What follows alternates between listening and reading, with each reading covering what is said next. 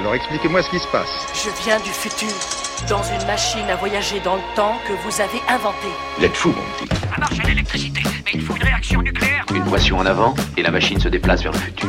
Une pression en arrière vers le passé. Bon, très bien. L'anachronique culturelle, Vers l'infini Mathilde Serrel.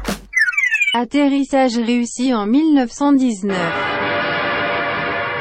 Rouen, siège gastronomique des Goncourt, retrouve son agitation des grands jours.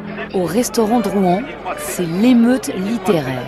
C'est vraiment comme ça chaque année? À chaque année, c'est comme ça. Quelquefois, c'est euh, un peu plus agité même. Enfin, cette année, c'est déjà pas mal. On vient d'annoncer l'attribution du Goncourt à Marcel Proust, au nez et à la barbe du poilu Roland d'Orgelès, candidat officiel labellisé Grande Guerre. Derrière leur chef à cheval, nos héros dans le matin rose marchent vers l'assaut triomphal. Ce Proust, écrivain en robe de chambre loin des tranchées, raconte des histoires d'amour balnéaires dans une station imaginaire.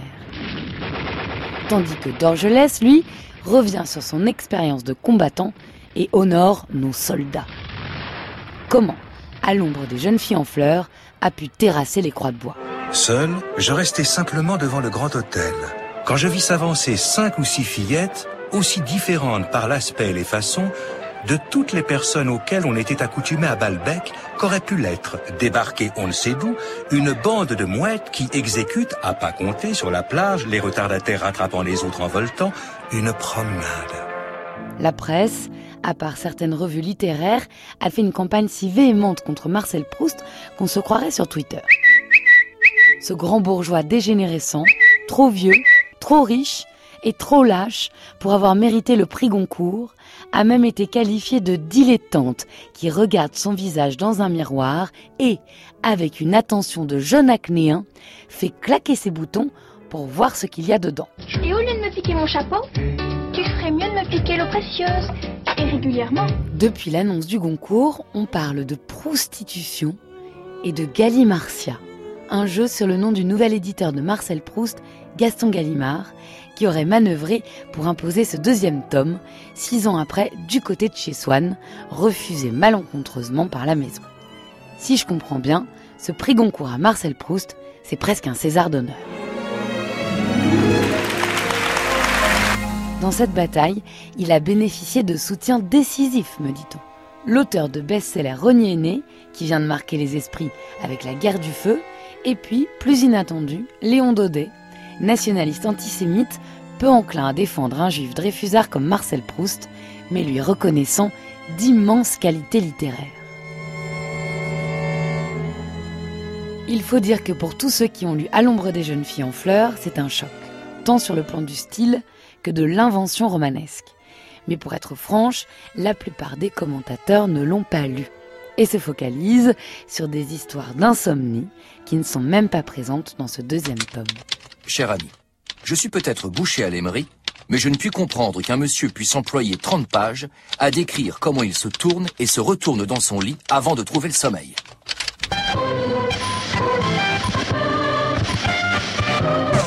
Pour ma part, j'ai l'intention de faire un voyage dans le futur. Transportation réussie. Vous êtes de retour au 21e siècle. Ce que l'on peut dire, un siècle plus tard, c'est que le clan d'Orgelès aura beau imprimer un bandeau annonçant en gros prix Goncourt et en petit 4 voix sur 10, c'est Marcel Proust et ses jeunes filles en fleurs qui ont gagné non seulement la bataille du Goncourt, mais celle de la postérité littéraire. Au XXIe siècle, on parle désormais en bien de Proust et ses sept tomes d'À la recherche du temps perdu, mais encore bien souvent sans les avoir lus. Jean-Yves Tadier, agrégé de littérature, biographe et sommité proustienne. Au XXIe siècle, le monde a changé, bien sûr, mais la situation de Proust aussi. C'est devenu le grand écrivain français, peut-être plus encore que Montaigne ou Molière, et, et autant que Victor Hugo. Et alors, euh, nous avons en Proust l'équivalent de Shakespeare pour les Anglais, de Donne pour les Italiens, de Cervantes pour l'Espagne.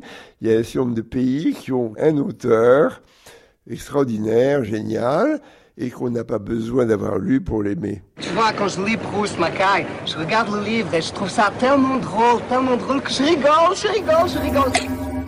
Démodé dans les années 30, dénigré par le roman existentialiste engagé qui suit la Seconde Guerre mondiale, Proust ne devient cet écrivain totem qu'à partir des années 50.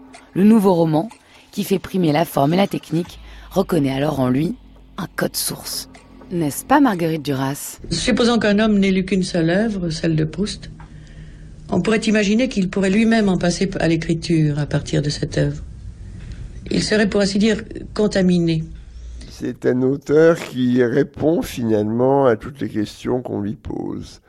C'est-à-dire que vous soyez préoccupé par la mort, par la cuisine, par l'amour, par l'amitié, par les paysages marins, par au contraire la campagne, par la guerre, par euh, la jalousie, par euh, la neurasthénie, euh, vous avez toujours chez Proust quelque chose qui vous attend, quelque chose pour vous. Mais quel est le secret proustien? Une phrase, pas nécessairement longue, qui fait surgir une image poétique et recherche toujours une loi générale.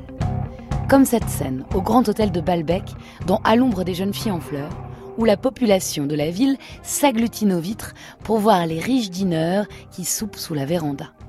Proust se demande alors si un jour, on cassera les vitres de l'aquarium pour manger les beaux poissons. C'est un des symboles sur l'avenue des Champs-Élysées. Euh, il y a d'autres euh, boutiques de luxe hein, quand même qui sont sur l'avenue également. Euh, donc effectivement, il y a beaucoup de symboles à attaquer sur l'avenue. Enfin, Marcel Proust aura donné chair à une autre équation, celle qui est peut-être notre meilleur guide en ces temps de révolution numérique, la relativité. Du point de vue romanesque, ce que Proust euh, incarne, c'est une idée assez moderne, c'est la relativité. La relativité des points de vue, euh, chaque chose est mise en perspective suivant les personnages. Il y a un monde de Françoise la vieille bonne, il y a un monde de Charlu, le, grand aristocrate et homosexuel, il y a un monde du narrateur, chacun voit l'univers de manière différente, et même qu'il y a une relativité du temps. Le temps passe euh, à des vitesses très différentes dans notre vie à nous, mais aussi dans le roman. Proust arrive à reconstituer ces vitesses ces moments de lenteur ou d'extrême rapidité, parfois foudroyante, dans l'amour, dans la douleur, dans, le deuil. Euh, nous avons toutes sortes de temps juxtaposés. La plupart des romans sont construits selon un seul temps. Chez Proust, nous avons plusieurs temps. D'ailleurs, il s'est passionné pour Einstein. Non pas qu'il ait pu imiter le moindrement, bien sûr, les théories mathématiques euh, mis le monde en équation, mais en même temps, il a senti qu'on entrait dans, dans ce monde de la relativité. C'est peut-être d'ailleurs un monde qui nous est encore très sensible aujourd'hui.